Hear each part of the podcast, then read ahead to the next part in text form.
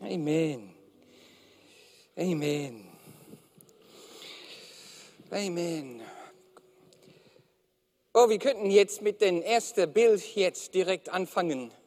Na, vielleicht dann gibt es einige unter uns, die ja das erkennen können. Ja, ähm, vielleicht habt ihr dann den Spruch mal gehört, der Teufel in den Spielkasten. Kennt ihr das? Na, wir, wir haben mal Freunde gehabt und äh, als unsere Kinder jung waren, dann äh, hatten wir Spielkasten und die kamen vorbei und haben ein paar Sachen dann in die Spielkasten gesehen und sagten uns, sagten, sagten mir, Josef, da hast, da hast der Teufel in den Spielkasten. Ich so, guckt rum, wo? Wo?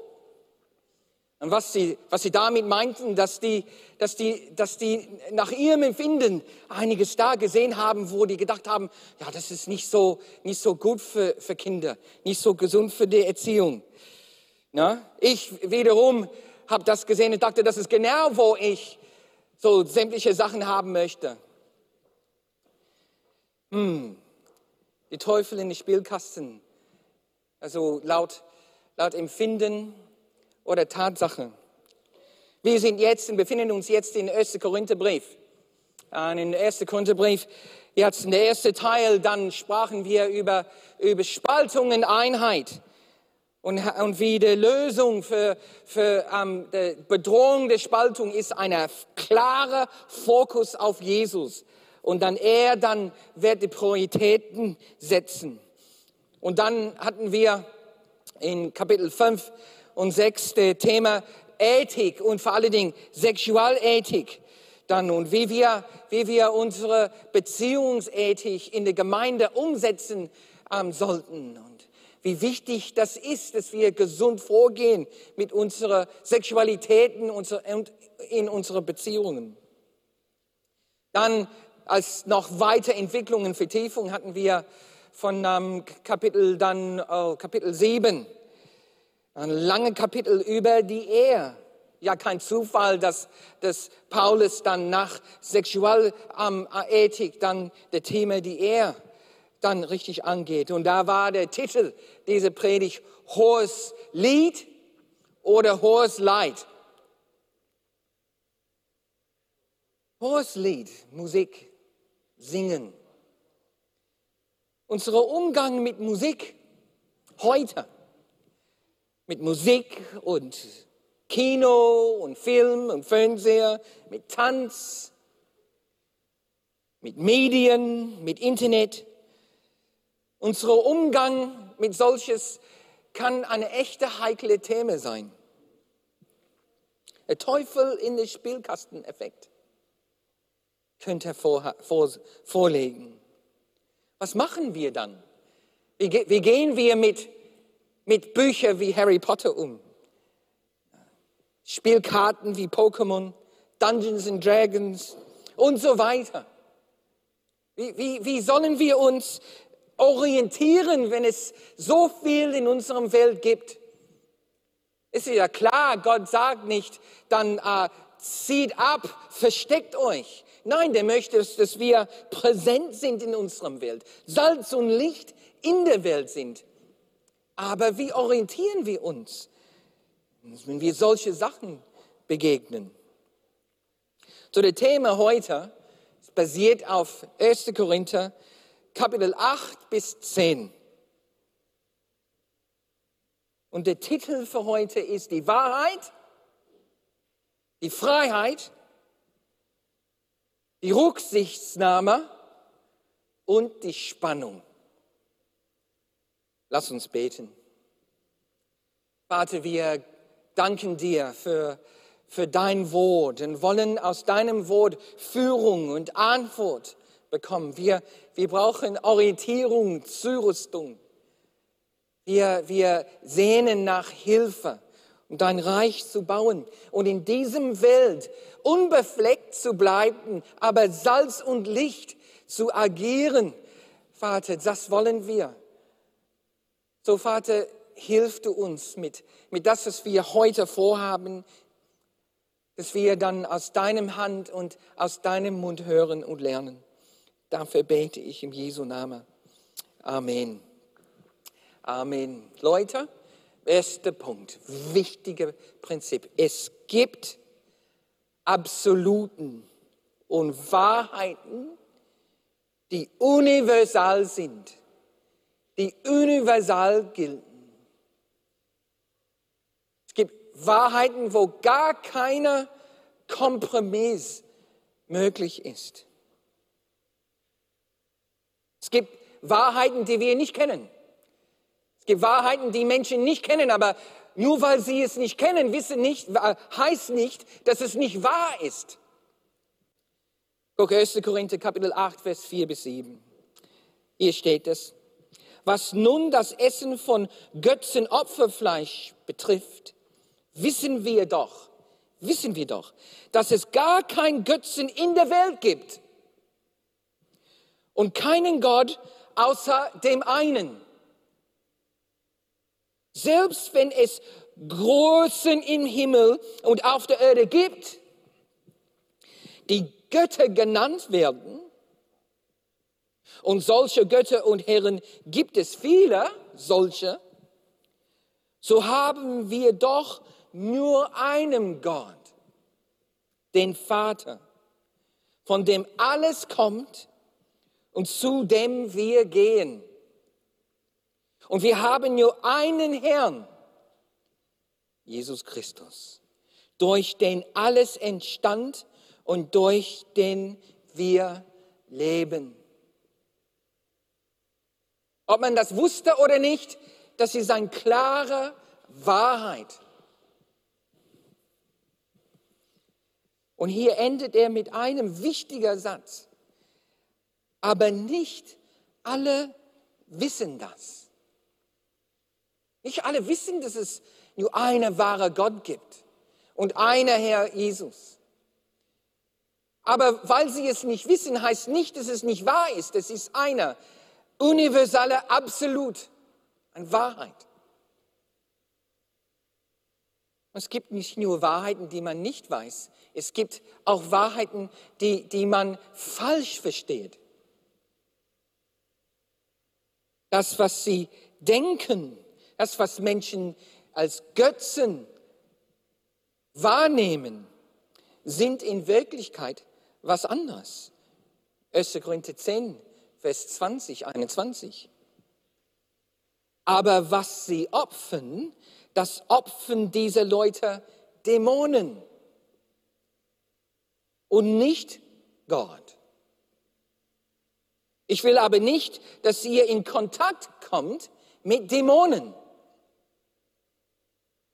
Ihr könnt doch nicht den Kelch des Herrn trinken und den Kelch von Dämonen. Ihr könnt doch nicht am Tisch den Herrnanteil haben und am Tisch von Dämonen.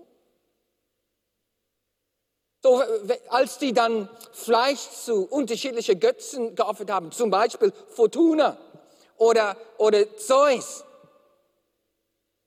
dann, dann die haben es nicht, weil Zeus und Fortuna gibt es nicht. Aber die Wahrheit ist, es gibt dämonische Mächte. Eine unveränderbare Wahrheit. Das, was die dachten, stimmt sei, war nur falsch. So, es gibt nur eine Wahrheit über Gott. Und man kann sie nicht, man kann sie nicht und alle anderen Gedanken unter einem Dach bringen. Man, man kann nicht sagen, alle Ideen über Gott stimmen. Ich habe hier so ein Bild von, von einer Fest, heißt Holi. Es ist eine hinduistische Fest, das am Frühlingsfest. Dann vorletzte Woche habe ich Lehreinheiten gebracht über Hinduismus, Buddhismus und Judaismus. Und da haben wir gesprochen über diese einen Fest Holi, wo, wo sie dann feiern und, und Hinduismus feiert, dass alles stimmt, alles ist korrekt, alles ist Gott. Gott und Götze und, und, und alles gehört zum Gott. Und, und die in diesem Glauben ähm, versuchen, alles unter einem Dach zu bringen. Aber das stimmt nicht Denn Paulus sagt und Gottes Wort sagt, es gibt nur einen Gott und der ist der Schöpfer und ein Sohn, Jesus Christus. Man sollte nicht dann sagen, na ja, dann das ist deine Wahrheit, ich habe eine andere Wahrheit. Das darfst du glauben, dass es für dich wahr, aber für mich ist was anderes wahr. Die Wahrheit ist nicht relativ zu meinem Empfinden oder meiner Meinung. Wahrheit ist ein Absolut. Unabhängig von meiner Laune, meine Gefühle, meine Gedanken und meinem Verstand. Und so dank mehrerer dann so Glaubenssystemen wie Hinduismus ist, ist eine Art von Relativismus, dann alles ist relativ zu meinem Empfinden, meiner Meinung, ist dann eigentlich reingeschlichen in unsere Kultur. Diese, diese Idee, dass was für mich stimmt, ist die Wahrheit und was für dich stimmt, ist deine Wahrheit, das, das hat uns geprägt und prägt uns immer noch. Es war möglich eine Erklärung jetzt für so viel Verwirrung in der Gender, der Genderidentität und Geschlechtsidentität ähm, äh, Situationen, in denen wir uns befinden. Und der Gedanke, dass ich mich so empfinde und das bestimmt dann die Wahrheit über mich, öffnet die Tür für Verwirrung und, und für Unwahrheiten. Beide können nicht stimmen. Meine Biologie und mein Geschlecht. Der eine wird von der anderen bestimmt. Es gibt Wahrheiten in dem physischen Kontext. Wenn Simon jetzt hier auf der Bühne mit mir stehen würde und ich ihm einen Schlag ins Gesicht geben würde, ah, richtig mit ganzer Kraft, dann wäre er bestimmt echt sauer mit mir. Aber wie ich ihn kenne, würde er sofort mich vergeben. Aber wenn ich dann behaupten würde, dass ich, nie, dass ich es nie gemacht habe, nein, meine Wahrheit ist, dass du mich geschlagen hast, dann kann beide Geschichten nicht stimmen. Die können nicht richtig sein. Entweder habe ich ihn geschlagen oder er mich, aber die beiden können nicht stimmen. Und egal wie ich mich fühle oder was ich mich einbilde, es gibt ganz klar eine Wahrheit. Nur weil ich irgendwas wünsche, nur weil ich irgendwas vielleicht wegwünschen möchte, heißt nicht, dass es auf einmal nicht mehr wahr ist. Hast du schon mal versucht, deine Schulden wegzuwünschen? Jesus ist der Weg, die Wahrheit und das Leben.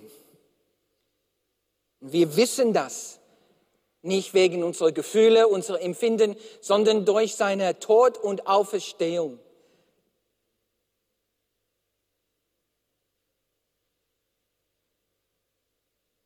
So, wenn wir das ergreifen und wenn wir Wahrheiten dann verstehen, dann führt es zu Freiheit. Also Paulus dann in dieser 1. Korinther, der spricht dann von dieser Freiheit, die wir bekommen, wenn wir die Wahrheit verstanden haben und begriffen haben. In 1. Korinther 8, Vers 8 sagt es, doch, doch, eine Nahrungsmittel wird uns nicht vor Gottes Gericht bringen. Wir haben keinen Nachteil, wenn wir nicht davon essen und keinen Vorteil, wenn wir davon essen. So, die, die, die Wahrheit, dass, dass wir unabhängig von der Art von Essen, die wir essen, vor Gott stehen, setzt frei. Guck mal, Jesus sagt in, in Markus Kapitel 7, dann rief Jesus der Menge wieder zu sich und sagte, hört mir alle zu und versteht, was ich euch sage.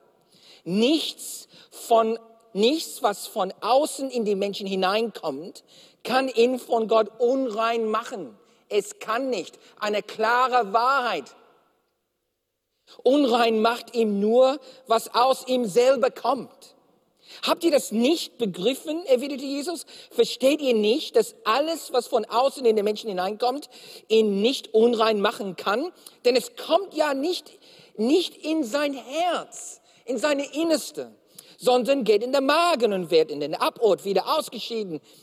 Damit erklärt Jesus alle Speisen für rein.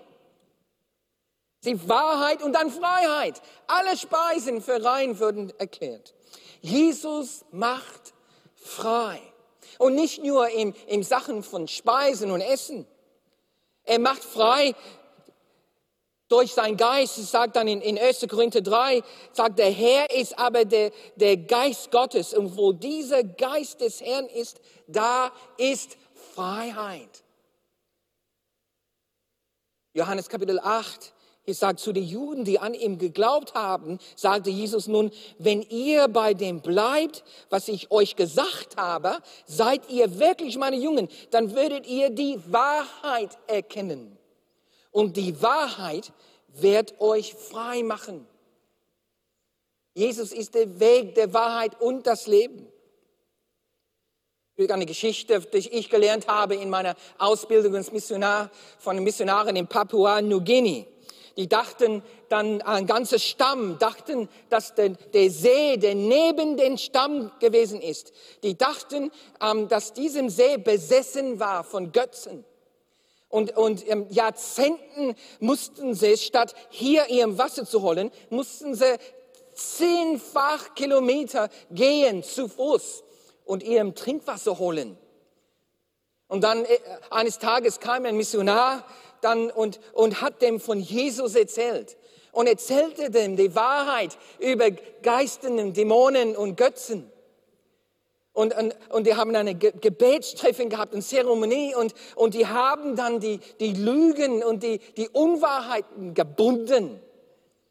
Und dann haben sie dann dann von sich aus verstanden, die können jetzt ihrem Wasser hier nur, nur 15 Meter vom Stammrand, äh, von Dorfrand entfernt, ihrem Wasser holen. Das hat freigesetzt.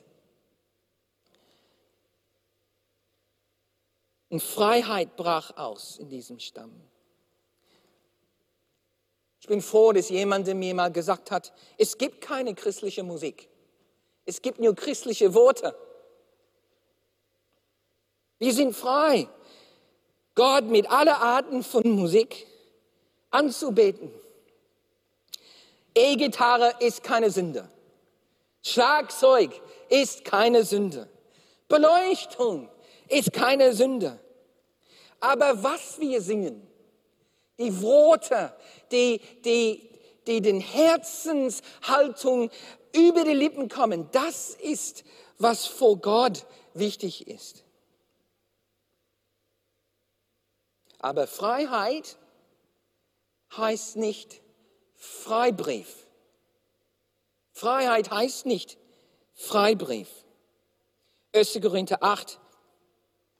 Ihr müsst aber darauf achten, dass diese eure Freiheit nicht die Schwachen zu Fall bringt. Das ist ernst. Nur weil ich frei bin, heißt nicht, dass ich eine Lizenz habe, eine, eine, eine, eine, eine Freibrief habe, alles zu machen, was ich machen möchte. Das ist kein Thema, den man dann einfach ignorieren kann. Guck mal, in 1. Korinther 7, 12 sagt es, na, wenn ihr so gegen eure Geschwister sündigt und ihr schwaches Gewissen verletzt, sündigt ihr gegen Christus. Und das kann man nicht wegwünschen. Nicht nur, was ich esse, sondern auch wie und wo. Und das ist der Punkt. Fleisch selbst ist, ist jetzt ist, ist rein, aber wie und wo ich esse, das Herzenshaltung, das ist wichtig. Es geht nicht darum, welche Art von Fleisch man isst, vor allen Dingen hier in 1. Korinth. Es ist vielmehr die sozialen und moralischen Auswirkungen des Essens in bestimmte Kontexten. Daher geht es in erster Linie um zwischenmenschliches Verhalten in bestimmte Kontexten. Es geht nicht um die Küche. 1. Korinther 8,13 sagt, wenn ein Nahrungsmittel dazu führt, dass mein Bruder zu Fall kommt, dann will ich nie und nimmer mehr Fleisch essen. Ich will für meinen Bruder doch nicht zu Falle werden. Was bedeutet dann eine schwache, ein schwacher Gewissen? Well, hier in diesem, in diesem Kontext heißt es, Skrupel zu haben. Das heißt nicht, dass ich schwach bin und stärker werden muss. Es heißt, dass man Scruples hat. Die Alten waren nicht die Fleischesser, die wir heute sind. Außer bei besonderen Banketten und Opfern haben sie Fleisch gegessen. Die normale Ernährung bestand aus verschiedenen Arten von Haferbrei oder Gerstenmehl, aus dem Brot und Haferbrei hergestellt wurde, Oliven, ein wenig Wein, vielleicht etwas Fisch als Relish und Fleisch an Feiertagen oder zu besonderen Anlässen. Es ist nicht wie heute. Personen mit niedrigem Status, die auf dem Markt kaufen, wurden selten etwas kaufen, das aus dem Tempel kam. Wahrscheinlich sind die Schwachen in Korinth ärmere Korinther, für die Fleisch, dieser Begriff Fleisch, besonderes religiöse Assoziationen hatten. Auch eine starke Verbindung mit Prostitution, weil sie es zuvor nur bei einem öffentlichen Tempelfest oder an einem Feiertag im Tempel gegessen hatten. Dieses wurde ihr starken Skrupel erklären.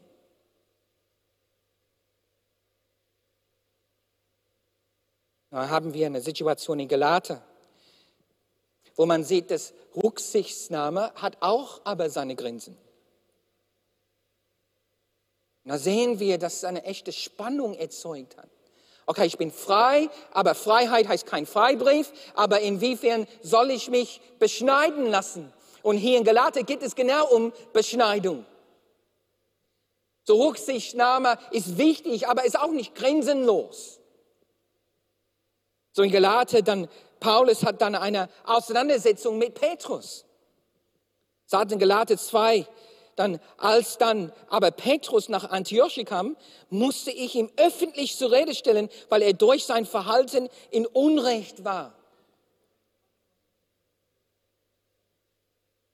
So man sieht, dass es eine Spannung gibt. Wie gehen wir mit Alkoholkonsum um heutzutage? Wir wissen, wir sind frei. Wir sind frei, Alkohol zu trinken.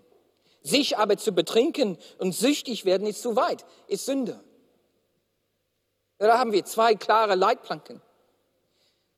Aber wenn wir dann die Freiheit selber für uns selber praktizieren, aber dann zusammensitzen mit anderen, die nicht Trinker sind, als welcher Grund wie immer, dann Rücksichtnahme heißt, dass man sich verzichtet sodass, sodass unsere Gegenüber, unsere Nächste nicht zu Falle kommt. Da ist dann echte Spannung. Es gibt echt Spannung zwischen Freiheit und Rücksichtsnahme. Ich habe so ein Bild von einer Junge auf einem Trampolin und dieses Trampolin funktioniert nur durch Spannung. Und und unser Leben auch in unser praktisches Leben hier und jetzt, dann hat sehr viel mit Spannung zu tun. Und es gibt diese Spannung zwischen die Freiheit, die wir haben, weil wir die Wahrheit erkannt haben, und die Rücksichtsnahme, die wir praktizieren, weil unsere Nächste ist uns sehr wichtig. 1. Korinther 10, 33 sagt, ja, Paulus dann zitiert die Leute in Korinther und sagt, alles ist erlaubt. Das ist dann die Freiheit. Alles ist erlaubt. Ja, aber nicht alles ist nützlich. Ist, ist alles ist erlaubt. Ja, aber nicht alles baut auf. Ihr sollt nicht euren eigenen Vorteil suchen, sondern den des anderen. So, was ist die Lösung für Paulus in der Fleischmarkt? Ja, wie klärt er das Trampolin des Fleischmarkts in Korinther? Er sagt eins, esse und kaufe alles, was du in der Marktplatz kaufen kannst. Stell nichts in Frage. Wenn aber hierdurch, wenn anderen hierdurch beeinflussen lassen, praktiziere Verzicht. Ich habe neulich eine, äh, also mitbekommen, dass eine, ein Freund von mir äh, für seinen Gottesdienst und seine Gemeindegründung dann ähm, Räumlichkeiten mietet, die ähm, sonst äh, ein, ein Nightclub sind. Und äh, ja, er hat die Freiheit. Wir wissen, dass ein Gebäude ist nur ein Gebäude. Es ist aus Mauern und Mauersteine, Holz und Mörtel. Und da, da in Mauersteine, Holz und Mörtel ist, ist da gar keine Sünde, ist gar kein moralischer äh, Konflikt. So eine Seite, dann äh, praktiziert ähm, eine der Freiheit. Ja, ich, ich miete jetzt diesen Ort. Es ist der beste und der günstige, den ich kriegen kann.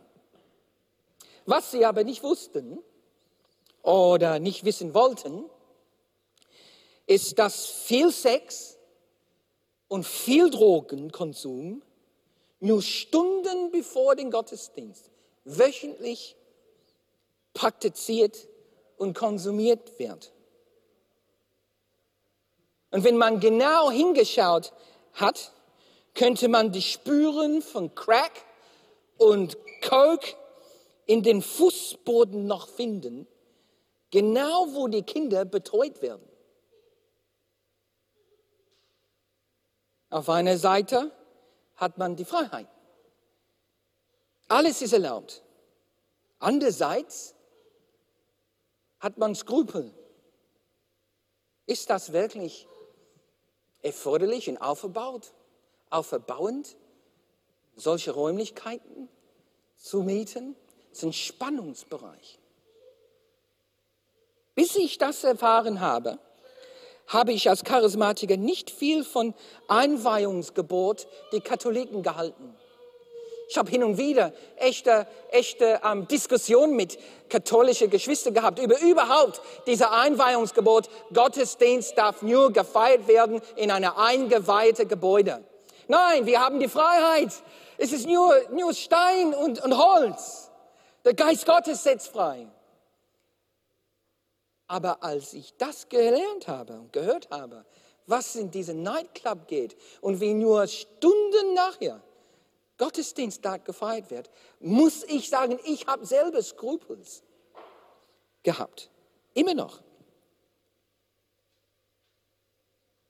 Ben kann nach vorne kommen. Ich sehe jetzt den Sinn und Zweck von diesem Einweihungsgebot.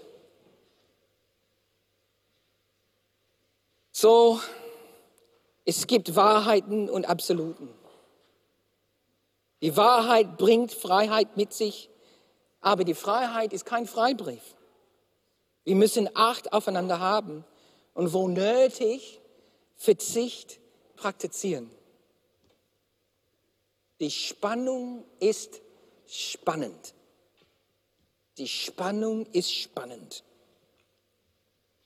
Das dass wir in der Freiheit und, und Rücksichtnahme gemeinsam praktizieren, ist vorgegeben. Das ist schon klar. Freiheit und Rücksichtnahme muss beide praktiziert werden. Wie wir es machen, das ist spannend. Die Leidenschaft für die Wahrheit und Passion für People. Gut, dass wir Gottes Gnade haben, um die Spannung auszuhalten. Amen.